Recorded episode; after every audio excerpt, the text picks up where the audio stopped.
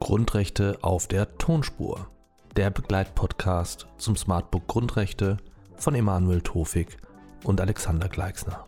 Erschienen im Nomos Verlag.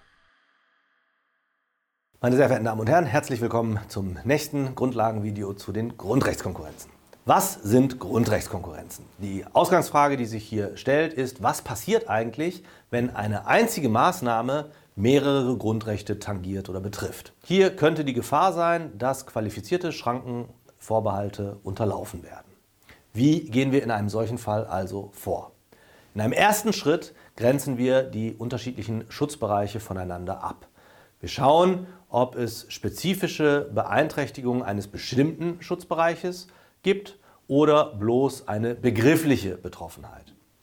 Als Beispiele, Artikel 8 Absatz 1 Grundgesetz schützt nur vor der Restriktion versammlungsspezifischen Verhaltens, aber zum Beispiel nicht das Äußern einer bestimmten Meinung bei einer Versammlung. Das fällt unter Artikel 5 Absatz 1 Grundgesetz. Oder die Berufsfreiheit von Künstlern und Wissenschaftlern, Künstlerinnen und Wissenschaftlerinnen, greift nur hinsichtlich der wirtschaftlichen Verwertung. Im Übrigen greift Artikel 5 Absatz 3 Grundgesetz. Dann stellen wir uns in einem zweiten Schritt die Frage, nachdem wir die Schutzbereiche abgegrenzt haben, ob ein Grundrecht im Wege der Spezialität oder der Subsidiarität zurücktritt oder ob Idealkonkurrenz vorliegt. Grob sind hier zwei Fälle zu unterscheiden haben wir entweder gleichermaßen stark geschützte Grundrechte, also beispielsweise Artikel 4, 1 und 2 Grundgesetz einerseits und Artikel 5 Absatz 3 Grundgesetz andererseits bei einem religiösen Kunstwerk, wo also Religions- und Kunstfreiheit gleichermaßen stark geschützt werden.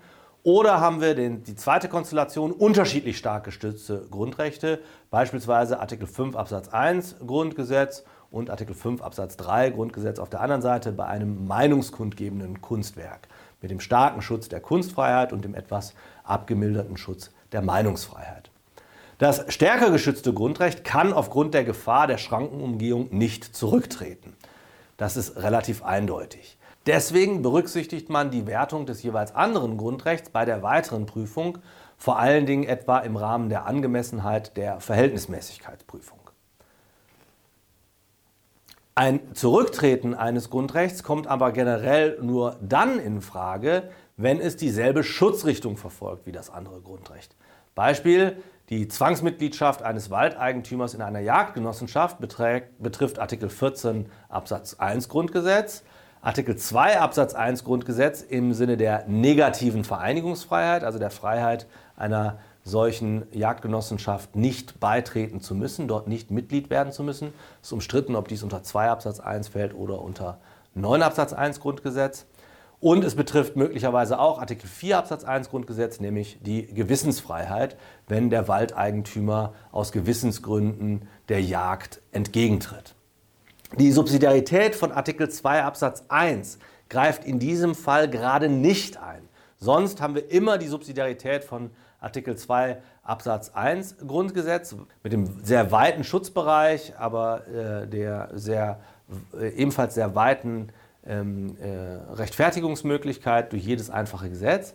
Die Subsidiarität von Artikel 2 Absatz 1 greift hier gerade nicht ein, weil es um unterschiedliche Schutzrichtungen geht, also hier um die negative Vereinigungsfreiheit, die von Artikel 14 Absatz 1 und 4 Absatz 1 nicht erfasst wird.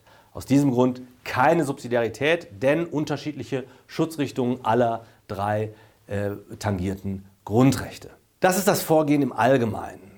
Es gibt dann aber den Sonderfall der sogenannten Schutzbereichsverstärkungen, wie ihn das Bundesverfassungsgericht hier und da zur Anwendung bringt. Dieser Sonderfall der Schutzbereichsverstärkung kann vorliegen bei Sachverhalten, die ihrem Schwerpunkt nach dem Schutzbereich eines bestimmten Grundrechts zugeordnet werden, wodurch dann aber ein anderes Grundrecht verdrängt wird. Beispiel. Sie haben die Beschlagnahme von Datenträgern eines Rechtsanwalts. Das betrifft primär das Recht auf informationale Selbstbestimmung, also das allgemeine Persönlichkeitsrecht, Artikel 2 Absatz 1 in Verbindung mit Artikel 1 Absatz 1 Grundgesetz.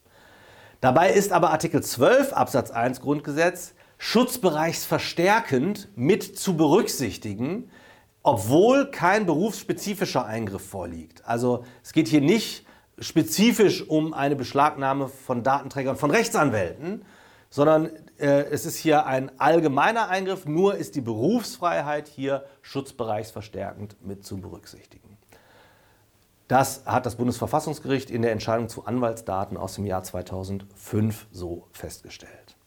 In einer anderen Entscheidung, der Entscheidung zum Schächten aus dem Jahr 2002, hat es eine ähnliche Schutzbereichsverstärkung angenommen für den Fall des Schächtens von Tieren durch einen Metzger. Das Schächten von Tieren, also das betäubungslose Schlachten von Tieren durch einen Metzger, wird primär an Artikel 12 Absatz 1 Grundgesetz gemessen.